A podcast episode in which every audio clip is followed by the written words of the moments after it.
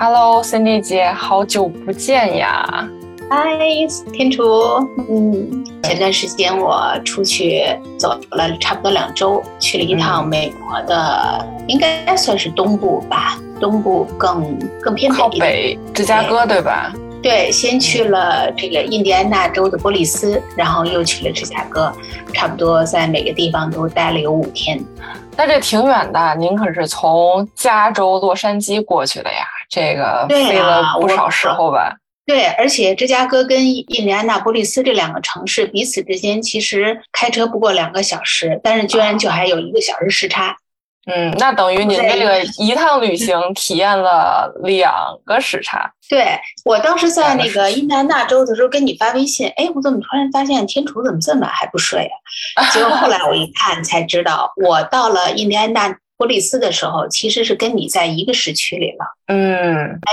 后来到芝加哥之后呢，又跟你差了一个小时。等返回洛杉矶呢，我们就差三个小时。所以有时候美国这几个时区还真是特别容易让人产生这个混淆、混乱。其实我今天呢，就说想我们一起探讨一个话题。既然您也是这个刚旅行和工作旅行，旅行结束之后，我相信您可能到了这个新的城市。也对城市有一个第一次去有一个最直观的印象吧，所以其实我今天想聊一个跟这个城市名片息息相关的一个很重要的元素，就是公共艺术。公共艺术这个就是在很多一普通的人心目当中，哈，好像这词挺遥远的。你先解释解释这个怎么样一个概念呢？它是对，其实哈，这个我觉得大家所理解的公共艺术。没毛病，其实就是把一个艺术放在公共的场所里。对，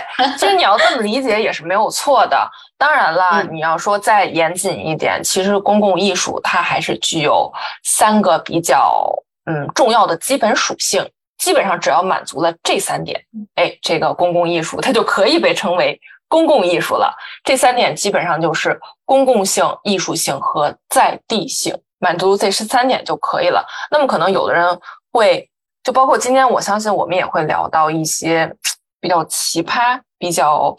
嗯跟城市格格不入的一些公共艺术。可能这些艺术品很可能就是少了这三点的其中一点、两点，甚至是三点全都缺少了，所以才会显得格格不入。大家才会觉得说，哎，你这个能被称为公共艺术吗？公共艺术最基本的概念就是说。放在公共空间，你可以是任何的媒介，包括现在，嗯，随着科技的发展，我们有 VR 了，你敢相信吗？VR 也可以是公共艺术的其中一个分支。那么，只要放在公共空间，面向的观众是大众，是路上走的人就可以了，就是这么简单的一个概念。用概念化的语言一表达出来略显空洞啊，我们还是举几个例子。嗯，就是我理解的呢，大家都生活在不同的城市。你看你在纽约，我在洛杉矶，对吧？我觉得就是其实大家比较传统的，就是各个城市都会有一些纪念碑，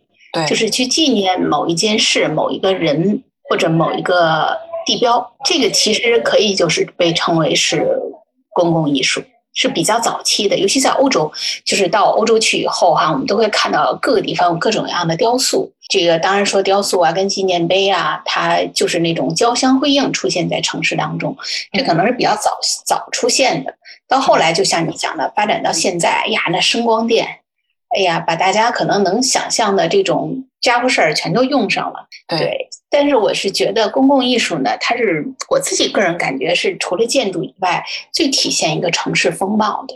因为你看啊，现在都比较流行，就是网红打卡，就是我去到一个地方，嗯，我得拍照，然后发朋友圈然后发 Instagram，这样的话呢，我得秀一下，怎么样也来得个九宫格啊。然后网上还有各种这个拍照的一些攻略，显示我来到这个地方，而且呢。拍了美美的照片，也是作为一个美好的回忆。所以我是想呢，这个公共艺术也在这儿呢，就到现在来讲，扮演了一个特别重要的角色。所以我觉得，在以往可能公共艺术体现的是一种历史人文，那现在呢，还有一些时尚啊，更多的一些因素。嗯，你看我这次啊，就是从洛杉矶到印第安纳波利斯，然后又从印第安纳波利斯开车到芝加哥，我自己就感受特别大。其实洛杉矶它的城市特点呢，并不是一个纯纯正的真正美国的特点。大家都知道，洛杉矶在南加州，南加州原这个整个的加州原来是这个墨西哥的，然后墨西哥在之前呢是这个呃西班牙的殖民地，所以说它整个来讲呢，它是西班牙文化，它的建筑啊，以至于它的这种特殊的这种海地中海式气候，都造就了它一个特殊的一个人文环境。所以我就到达这个印第安纳波利斯以后啊，说良心话，这个城市让我感觉挺震撼的。为什么这么说呢？其实这个城市并不大，但是它非常的古老。因为最早呢，这个当时这个南北战争的时候，它就处在这个南北战争的这个一个相对比较核心的区域。所以说，那这一下就追溯到这个美国近代的几大战争，像南北战争啊，这个英美战争啊，墨西哥战争啊，以至于第一次世界大战。所以，刚刚我所有提到的这几个战争。都在印第安纳波利斯有它的历史性建筑的纪念碑。就像这样的一座城市呢，它整个把美国的在早期这个文明发展的过程当中的几个重大的事件，就是几个战争。其实这个每一次战争都是这个怎么讲呢？攻城掠地吧，都是一种权力的再次分配。其实它都是一个历史进程的代表。所以说呢，它记录了这几个战争。所以说，这个城市呢，正是因为它有这些的这种所谓公共艺术吧，然后让大家到这个城市来，才会去想到，哦，它原来还这么有历史，哇，它那个建筑真的很像欧洲的建筑，极度的高大，然后那些雕塑恢宏，对，那些雕塑，它其中有一个这个士兵与水兵的纪念碑，当时我记得我住的那个市中心那个酒店是二十层，它比我还高。而且呢，整个街道的这种设置啊，非常的横平竖直，所以我就马上就体会到了一种，哎，一种所谓的这种美国文化。到了芝加哥以后，哇，完完全全又是另外一个 style 了。其实说来啊，这是我第一次去芝加哥，我的印象还真是蛮好的。哎，这芝加哥呢，我觉得它就是典型的融汇了这种现代主义的高楼大厦。然后又穿插了整个美国的这种现代主义设计的这种所谓的这种公共艺术吧，穿插在其中。我觉得他是把这两点结合的，应该算是最好的。对，其实可能对于大众来说，提到芝加哥，第一个想到的一定是那个云门，对吧？就是那个，你是想夸还是想吐槽呢？就是 这个，就这云门啊，你你去过芝加哥吗？我没有，我没有去过。那就是说，这个云门呢，就是一个传说，对你来讲，哈，对，对你跟我说说你对他的那个印象。对，因为设计他的那个艺术家十分有名，是一个印度裔的英国艺术家。那么他自身就带一个有名的艺术家的标签儿。这个大豆子就是这个云门本身，它的这种现代感、当代感。给我很大的一个冲击吧，无论是看照片、看视频，哦，它甚至还出现在了电影里。就很多电影会拿它去取景，而且那些电影，就比如说《源代码》这个电影，很超前这样的一个概念。那么，既然会拍到芝加哥的这个云门，那就说明它代表的一定是一些现代、当代，甚至是更超前的一些理念和感觉，并且。这个云门一年四季就看照片哈，一年四季它都给人不一样的感觉，尤其是冬天。芝加哥嘛，这个风又大，雪又大，那么它被大雪覆盖时候的那种感觉，看起来真的很美好。我不知道您，因为您肯定这回去打卡了这个芝加哥云门，那您作为亲身体验者，您在去之前对它了解和看完之后的体验感。要不然您说说有什么不一样，或者是？是我刚才听你那个描述啊，我觉得我我我特别理解，因为在去之前我肯定得先看个攻略啊。其实我不是一个特别喜欢凑热闹的人，就是到哪儿吧，就那种比较热门的地方，我有时候不是特别喜欢。但是它这个地方啊，因为它就在芝加哥市中心，它就在芝加哥艺术博物馆的对面，等于走路过一个马路。正好我就去完芝加哥艺术馆、艺术博物馆，然后我就，而且它就是很大嘛，就在那儿。就是你刚才所有描述的那个，我都特别认可。然后后来我也去这个上网查了一下他的这种设计师啊，还有他的历史啊。哎呀，那个网上一片溢美之词，就包括啊，就是对于他的整个这个设计，因为它就是像一个大蚕豆一样嘛，它整个是一个镜子面做的，所以在那种高楼林立的整个芝加哥映衬着蓝天那里头，它真的像一颗璀璨的一颗明珠一样，就镶嵌在那儿。因为它是一个像弧度的这种大蚕豆，所以所有走的它周围的这些人都仰头在那儿看找自己，因为那个就是个哈哈镜啊，会能像镜面一样，我可以从里面看到我自己以及周围的人群背后的高楼大厦，包括你刚才说到蓝天。对，所以说呢，正是因为它这种设计呢，它呢就说。有很多大家赋予了的很多的理念啊，就说它是一种万物玄门啊，就是你可以通过它呀，你可以值得玩味这种人生啊。然后又给他就是赋予了很多这种想象。当然说，我们不管他是对现代主义也好啊，是一种功能主义也好啊，包括就是游客可以在他这个镜子里头看到一种被反射啊和扭曲的一种城市的这种轮廓，产生到一种就是说别样的一种一种幻觉，或者是哎呀，以至于衍生出 N 多的这种思绪。但是我跟你讲啊，我自己真实的想法，我相信也是 N 多游客的想法。嗯，就是当天巨热的时候，像潮水一样的人涌向这颗大蚕豆，N 多的网红，然后拿着自拍杆在那底下摩肩接踵，挤作一团，在那儿拍照。然后我呢，就是跟大家拥挤在一起，拼命在那个大蚕豆里，好不容易找着了我自己。然后拿出手机来放大效果，把自己拍下来，然后我就看有 N 多的人都跟我一样在做着这个动作，一模一样的动作，都在这个大蚕豆这个镜面里去找自己。对，这样的话呢，你你就可想而知，在那个这么热的天啊，在那个芝加哥的那个广场上，这么一颗璀璨的大蚕豆边，然后拥挤着无数肤色的人，然后在那儿拍照。你再加上那个镜子照着你，你的感觉就是晕。嗯，真的，因为你有没有感觉，你平时要去哪儿一照哈哈镜，你就晕。对，如尤其是我在走动的过程中，对，一边走一边。你知道最晕的是什么？就是从这云门底下穿过去。就是它是可，它是底下是是空的门嘛，人是可以从底下走下去的。而且它既然是大蚕豆嘛，它那底下也是有个漩涡状，就是很多人都站在那底下往上看，然后拍照。我闭着眼，低着头，一路小跑就快步走 过，对。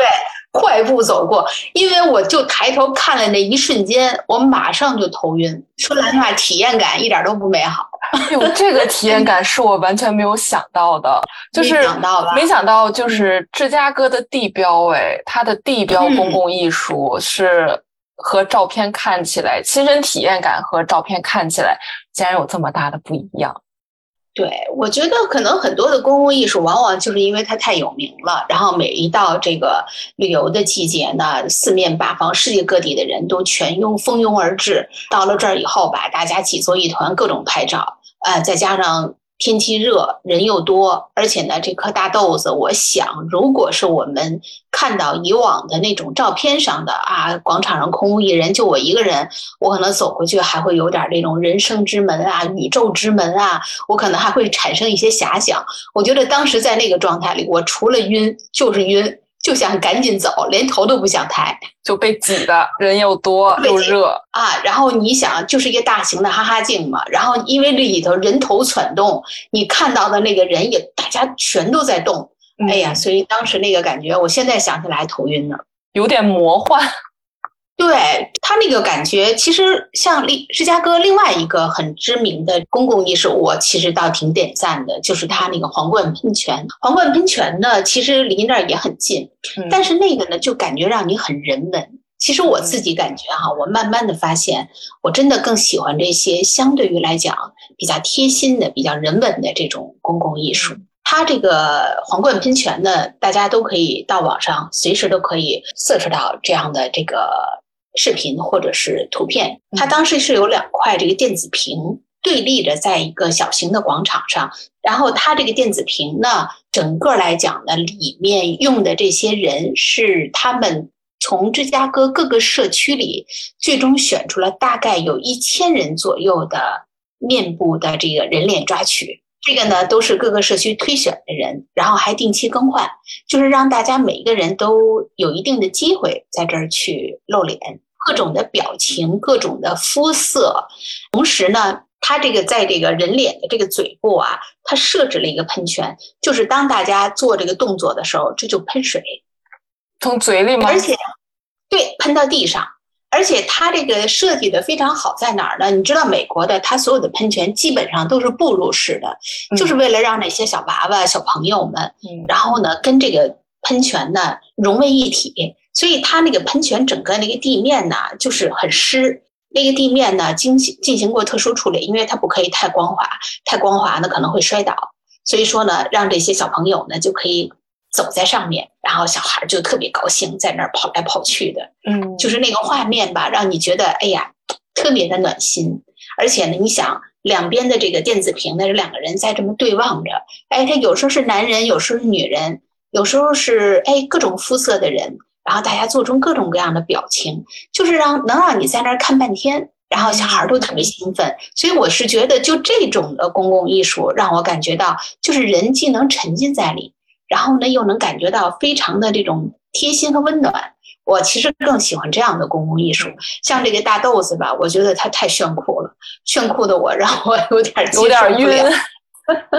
对，但是我觉得您刚才举的芝加哥这两个算是最有名的吧，在本地最有名的公共艺术，我觉得是完美契合了我最开始讲到的公共艺术三个特性中的两个。您提到的这个云门，包括您也说了，哎呀，它真的太炫酷了。这一点完全满足了要素之一，那就是艺术性。它在那儿，它就是一个很艺术化的标签。说白了，你说其实很当代的一个艺术立在那儿，最后它竟然成为了芝加哥的标签，芝加哥的名片之一。其实这个事儿，我觉得 本身想起来也挺魔幻的，就像是。我不知道这么举对不对哈，就像是你在北京，呃，其实长城是你的名片，但是你突然出来一个当代艺术家设计的一个很玄幻的东西，代替了这个有历史性的东西，就觉得这个事儿本身就是一个很玄幻的东西。但是我觉得这个它之所以能被称为公共艺术，那么它一定是满足了艺术性这个很重要的标签。那么您刚才提到的第二个，这个皇冠喷泉。您也提到了说啊，这个无论是大屏幕上，真的可以去有喷泉滋水，然后小朋友可以在里面玩，这个就满足了公共艺术另一个特点，就是它的公共性。公共艺术，公共艺术，它是要以人为本的，尤其是在现在这种社会环境下，尤其在这种当代艺术进入公共视野的环境下，那我一定要跟当地，我一定要跟当地的社区有一个很紧密的联系，不然的话，这个东西。放在那儿就是放在那儿了，喷泉在哪儿就是在那儿了。他没有人愿意主动走进去的话，如果没有人愿意去和它产生一些互动的话，那么这个东西也是被荒废掉的。它其实也不能被称为公共艺术了。所以我觉得您刚才说这两个，哎，我一下就和这个，嗯，它的这个要素。核对上了，其实就包括纽约也有这种兼具了公共性、艺术性，以及另外一个很重要的就是在地性。我想举的这个例子啊，我相信啊，无人不知、无人不晓的一个例子。甚至当我说出这个东西的名字的时候，你可能都会下意识说啊，这玩意儿是公共艺术吗？它竟然是公共艺术啊！这个就是纽约华尔街的铜牛，对，你看你，对你，你一下就想到了。其实这个无论是哈，呃，进不进股市的人，他已经成为一个第一，它是纽约的标签；第二，它是华尔街的标签；第三，就是感觉大家都愿意去沾沾喜气儿，就是就跟那个见着钱了似的。对，你说这种东西它能被称为公共艺术吗？就还觉得。蛮奇葩的，但是其实这个它就满足了这个在地性，因为就这个牛为什么会在那儿，其实背后还有一段挺有意思的故事，就是这个并不是说啊华尔街或者是纽交所我去 commission 一个艺术家，说，哎，那那个我们要啊牛气冲天，我们要牛市嘛，对吧？那你就去做吧，你做一个，我们就给你立这儿，吉兆吉祥之意，对吧？那其实并没有，这个还真是艺术家自己争取来的。这个艺术家就考虑了这个在地性，因为这个艺术家他是一九七零年从意大利西西里岛移民到纽约。艺术家嘛，挺穷、挺苦、挺累的。那么他就想说：“哎，我怎么能让自己出名呢？我怎么能在纽约这种资本之都，我真的闯凭艺术闯出一片天下呢？”那么他就想到了华尔街。他就想到了这个股市，那么他就真的是私下做出来了这样一个重达六千三百斤的铜牛，大概是五米长。然后在一九八九年的圣诞夜，因为圣诞夜嘛，说白了就大家都 happy 完了，那个警察也都回家过节了，就像跟咱们过春节似的，所以街上执勤的警察很少。那么他就趁着这么一个空档。开着一辆大卡车，载着这个公牛，直接飞到了这个纽交所门口，趁着夜色，悄摸摸的找几个人就把这个公牛给卸下来，就放在那儿了，开着车就跑。然后他就特别就想，哎呀，这个你说我做了这么一个行为，又算是一个艺术品立在那儿这么大，你说第二天这媒体啊、公众啊、警察呀、纽约市啊会是什么样的一个反应？第二天一大早，他心惊胆战的就去了这个现场。这件作品他根压根没有看到，为什么呀？这个牛已经被所有人围得水泄不通了，一炮而红。哎，其实媒体公众的态度就是哇，太牛了！既然你把这个东西放在这儿，放在纽交所门口，那么一定有好的寓意，那就是牛市吉祥之兆。但是纽约市就不干了，纽约市真的是，就是你会引起骚乱的，你会引起一个社会秩序的一个失常，那么就马上把这件作品给连夜撤走了。但是后来经过一系列的协调，有金主爸爸有什么想买下这件作品，那么艺术家经过一系列的协商，他愿意把这件作品就放在华尔街附近，就这样。这件作品身为公共艺术品，就这么出了名了。其实我最开始了解到这个故事的时候，我还挺震惊的，因为公共艺术其实，在大家心里一般都是找艺术家去做，这种艺术家主动送上门的，我觉得很可能是世界上独一份儿的。那么，其实这个故事也，我就也想说，它满足了这个公共艺术的第三点，就是这个在地性，因为你一定要跟本地有关系。那。纽约欲望之都、资本之都，那你放了这么一个铜牛，虽然说一开始纽约市是不同意的，公众感受到了这其中的寓意的话，哎，那么大家就愿意说，哎，我愿意你把这个公共艺术作品放在这儿。但如果比如说你把这个铜牛你放在一个海岛，你放在佛罗里达迈阿密，你放在一个毫无相关，就是毫无关系的一个城市里。那大家肯定会立马开骂说啊，你什么意思啊？你这个就是在破坏我们城市的整体氛围。所以这个在地性其实对这个公共艺术来说也是很重要的一点。对，就像可能这个词就像一个民心所向，因为它就是搁在华尔街，而且它到现在真的成为华尔街的代表。就是你只要那头牛一出来，大家就跟那个看到了这个股市啊，就马上大家就会这种联想就特别好。真的，所以说它只有放在那个地方，就是它能彰显出它最好的这种价值来。但是我也是感觉到啊，就有时候这艺术家要是过分的标新立异啊，过分的彰显自己。你看刚才你提到像纽约的这个华尔街这头牛，就是这个艺术家，他起码他创造出来这个东西啊，他是跟他所在的这个城市和地区和他这个地方的性质是吻合的。而且你看那头铜牛啊，它的雕刻呀，还有它那个姿态呀，各方面来讲非常生动，就是它真的彰显出一种能量啊。但是你说洛杉矶的这个拉克玛这大石头，我就特别想不明白耶，就这件公共艺术品啊，而且他还花了那么多的钱，尽管呢有无数人到那儿去打卡，但是我怎么就没看出好来呢？是架在就一条路，我不知道那条路车可不可以走啊？那条路车可以走吗？能走。哦，你不能。你是看过照片的？我没有看过，没有去过。你看了照片以后。你什么感觉？我好想去打卡呀！我好想就是假装去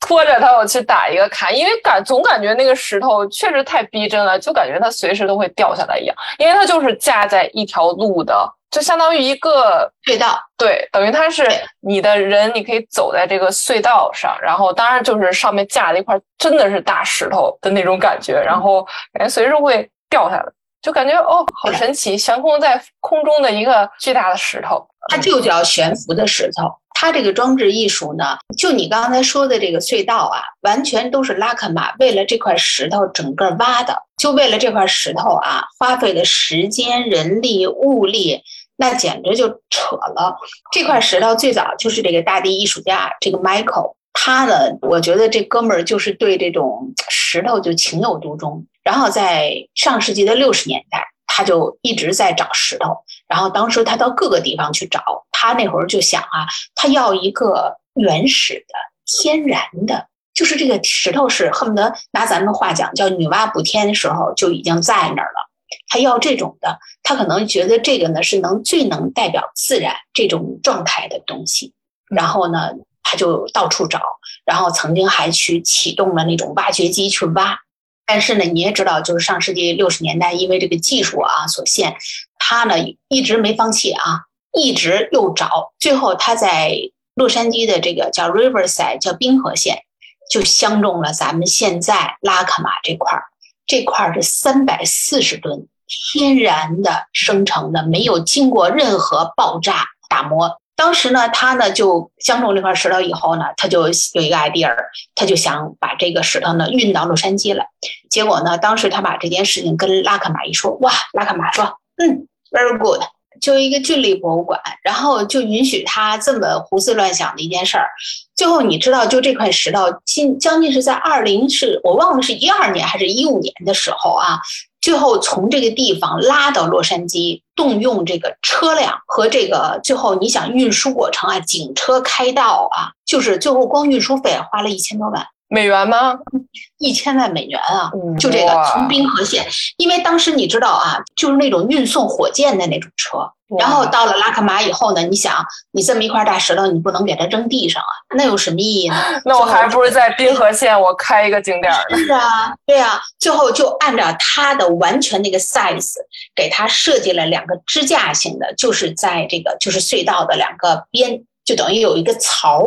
然后把这个石头架在上头，然后从它下面就挖了一个渐进渐入的这么一个隧道，从它底下通过。所以现在拉克玛呢，你从这个拉克玛参观出来以后，你就可以走到它的这个应该是南广场吧，那是北广场还是南广场？这方向我有时候老搞不明白。步入式就走向这块大石头，然后在这个过程当中，你就可以开始各种拍照啊，然后从它底下穿过去。然后上来以后呢，你不等于就上到边上吗？你还可以走到它边上去摸摸它，哎，这个可以达到像你说的，你可以跟它有一个互动性。然后你既可以去抚摸它拍照，你也可以站在它下面。然后当然说了，像你这样的任何一个人站在它下面都渺小至极啊。然后所以小小一点点，我对就很小的。然后所以说网上就流行各种，就说这块大石头就是压在自己身上的，有的是什么考研，这个升升职、买房。贷款。就被大家 辟出了，就是辟出了各种花样。对，但是我有时候就特别不理解，我说任何一个创作哈，你应该是赋予它一些艺术性。一块原生的石头，我们把它从一个荒山野岭，然后搬到一个博物馆，这又能起到一个什么样的意义呢？而且花了那么多钱，尤其是像这种作为公共艺术摆在外面，就觉得你说到底是让人打卡呀、摸一摸呀，还是怎么着？其实我觉得都有。而且刚才您也提到了，这个艺术家其实他早在上世纪。六十年代就已经开始了这个行动，就我就开始不停的找石头，我希望能搬来一块最完美的石头去完成我的一个艺术理想的一个实践。那么其实这个也是完全符合了公共艺术，尤其在美国，它在上世纪六十年代的一个思潮。那其实就是艺术家希望能够把自己的创作，因为那会儿已经是当代艺术了哈，希望把当代艺术带入到。公众的视野，而不是说我仅仅能在画廊展展，嗯，卖卖画，啊，了不起了，我能进个美术馆、博物馆，就就就很难了。那么已经不满足了，那么我需要把这种思潮带到公共的视野。所以您看，这个艺术家虽然他从上世纪六十年代一直在努力努力，没有断过，只是在这个十年前吧，十几年前才慢慢的去实真正实现这个夙愿。但是那会儿真的是，包括在纽约也是，有个叫 Tony Smith，他是一个很有名的一个雕塑艺术家。那么他做的东西，其实你完全可以理解为把一堆钢啊、板儿啊一些。特别极简、特别重、特别沉的东西，哎，我就把这摆出来。其实也是有点符合这个极简主义嘛。那么那会儿，一九六七年，这种公共艺术在纽约市，甚至在全美是不可能出现的。那会儿只有一些纪念碑。一些雕塑等等这一类比较也你也可以说是面子工程吧，纪念历史或者是一些所谓的对传统的。那么像这些比很当代的艺术家，他们就相当于开启了一波王朝，一波很大胆的实验。那么这个 Tony Smith 他在一九六七年的时候就开开始尝试跟纽约政府啊去打交道。那么纽约政府也慢慢松口说。OK，那你就尝试把你的这些，哎呀，又极简的一堆大钢块儿，看起来就跟破烂似的东西，摆在这个纽约的布莱恩公园，是在纽约市图书馆的后面。那会儿真的是震惊全纽约市，因为普通的民众他们没有见过可以把破铜烂铁搬到大众的视野里。这会儿大众才知道一个概念叫 public art，叫公共艺术。这会儿大众才慢慢的去了解、接触这类的东西。所以那会儿也算是有这种环境，艺术家为自己创造环境，外加慢慢的人们开启一种新的思潮吧，开启了我们现在所能在很多大城市看到的一些比较极具当代性、现代性的一些公共艺术。所以等于从那会儿，大家就已经开始在慢慢做这个事情了。那么可能到最后的再发展到七十年代，上世纪七十年代、八十年代，就更加以人为本了。其实就像咱们刚才无论提到的这个喷泉或者是云门，多多少少它还是就是跟当地的环境融入呀，去更加以人为本啊，更加去考虑到公众的感受，而不是说这个东西只是完成一个。宏大的一个面子工程，或者是一个纪念意义，或者是艺术家个人的喜好和目标。更重要的是，要和公众，要和这座城市发生关系。我觉得你刚才说的那个，让我一下子又联想起洛杉矶另外的一个公共艺术，就是在上世纪的七十年代。其实这个公共艺术啊，说白了，它的出身特别好。但是呢，没有一个人听说过，就说明它是一个烂尾工程，就是一个典型的反面教材。这个呢，是在一九七五年的时候啊，有个艺术家叫约瑟夫·杨，还不是他要自己自发创意的啊，他当时是接受委托的。在洛杉矶呢，应该算是就是当趟这个地方，因为呢，它整个当趟那个那边，你像小东京啊，包括像后来的韩国城，都在当趟那边，就想让他建立一个雕塑。他这个雕塑啊，就在洛杉矶市这个郡政厅，就市政厅吧背面，因为那洛杉矶市政厅是一个白色的一个高层建筑，是一个大楼，就在它背面。但是到目前我都没听说过哪一个人说到洛杉矶去看它。它这个就属于什么呀？这个设计师在设计的这个东西的时候，他想法太超前了。他当时呢，把这个东西呢，这个东西他起了一个名字，翻译过来的这个呢，就是一个三层楼高高层塔的这么一个意思。他当时呢，就是这个整个是一个雕塑，我们到时候可以放一张照片啊，这么交叉形制产生上去以后呢，它大概有六层楼这么高，大概有六十吨重。当时呢。这个约瑟夫·杨呢，他想设计的这个东西啊，到现在我都没有特别明白他这里面的原理。我仔细去网上看了关于他当时的一种设计理念，他给予了这个东西太多的想法。他在这个整个这个交叉型的支架上设计了将近有一千五百个这种彩色玻璃棱，它这里面会有一些电脑的声光电去控制它。当所有的人。在它底下走动，或者你说话的时候，你产生的这种电波和共鸣，就会让它那上头产生音乐。哦，因为这种共频，它接收到以后，然后呢，它就会产生音乐。他当时所想象的是呢，因为产生的这种共鸣以后，它会会有一些震动嘛，然后这些震动呢，就会激活这个雕塑里的有一个。七十九节的这种哎，就音键，然后他就开始演奏音乐，从贝多芬啊，一直到其他的名家的音乐都会有。所以你就想象一下，如果这个东西能照着他设想的这个东西上面又有这种彩色的玻璃的灯光，然后当视觉又好过的时候啊，然后它又会根据不同的频率会产生不同的音乐。你想想，这得有多牛啊！但是啊，从他建立那天起，这个东西从来就没有 work 过，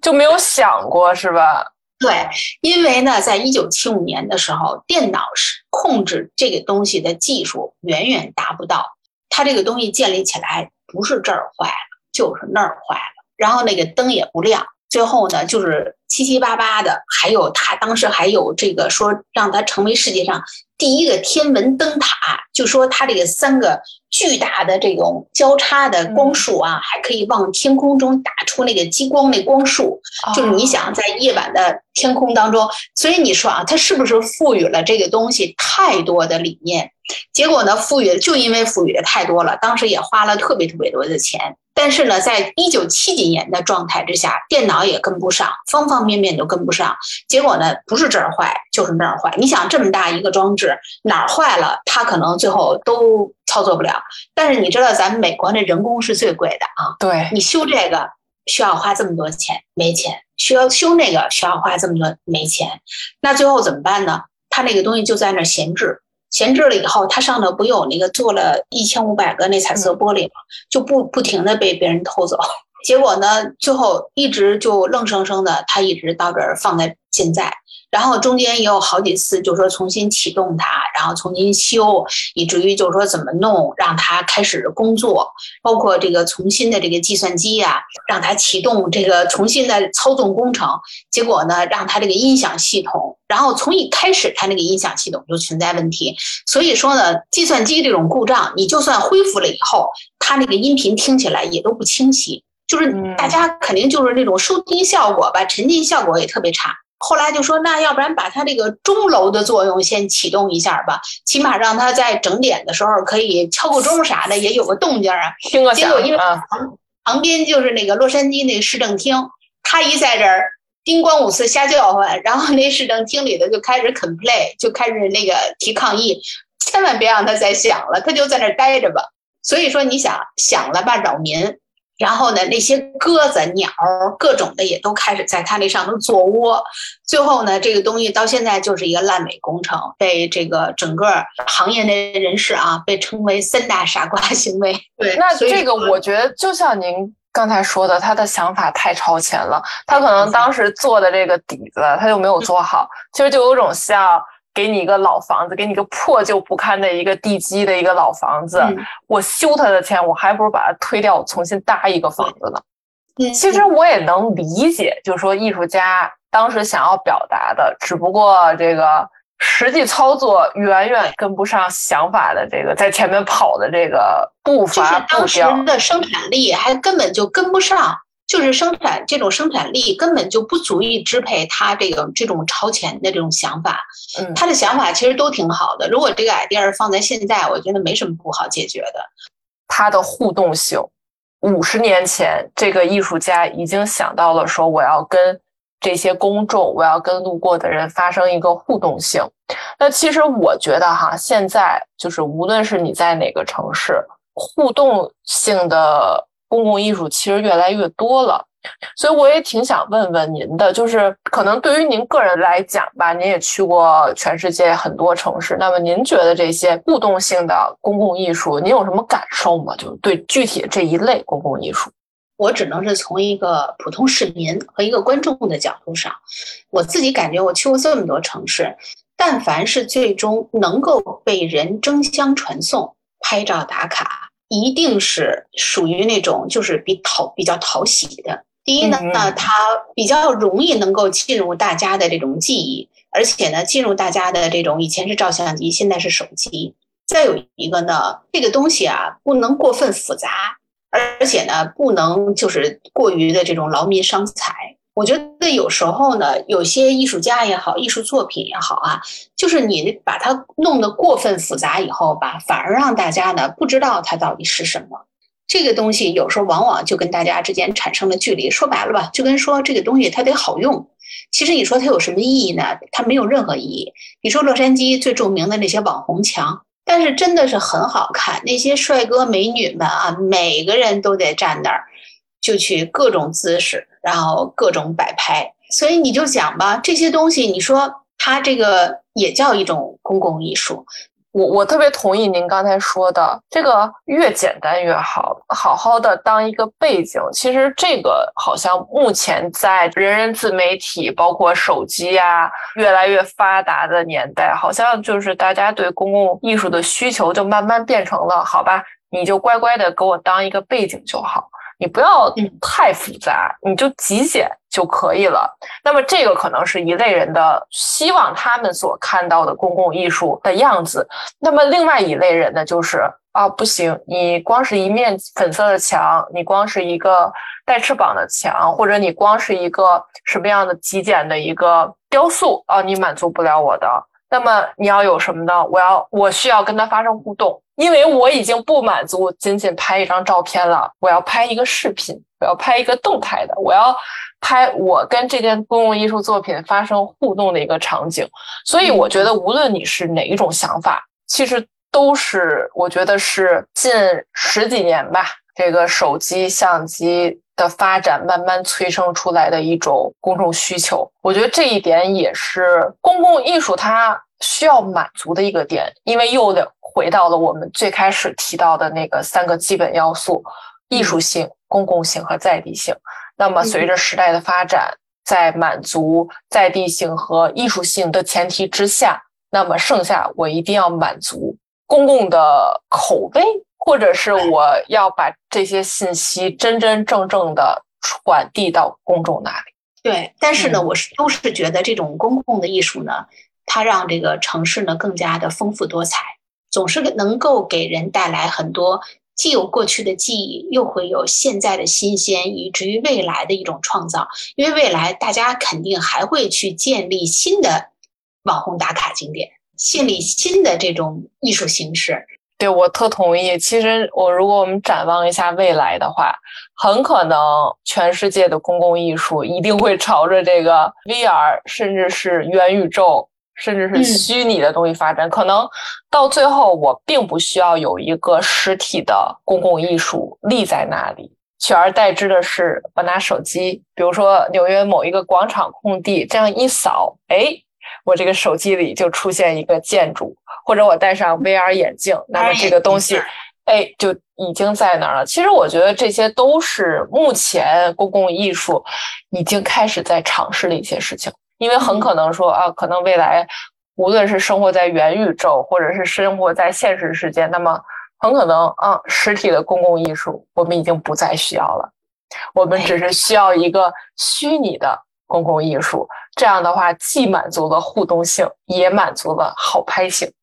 但是我老觉得啊，也可能是因为我年龄的问题，我有时候老觉得啊，就是 如果一旦足不出户去看世界，那这种那也没意思哈。这人总是还要坐个几个小时的飞机，提着行李箱，然后你才有这种真真实实的这种刷一个存在感，有这种旅行的感觉。尽管很辛苦，但是你去到这个在地。人不就是一个从自己活腻了的地方到别人活腻了的地方，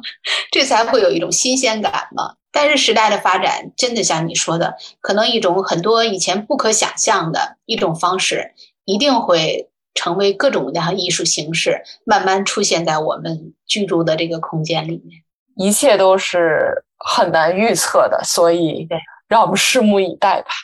对呀，未来可期，感觉。还是应该多出去走走，是吧？亲身的感受一下，要不然有些东西真的相见不如怀念。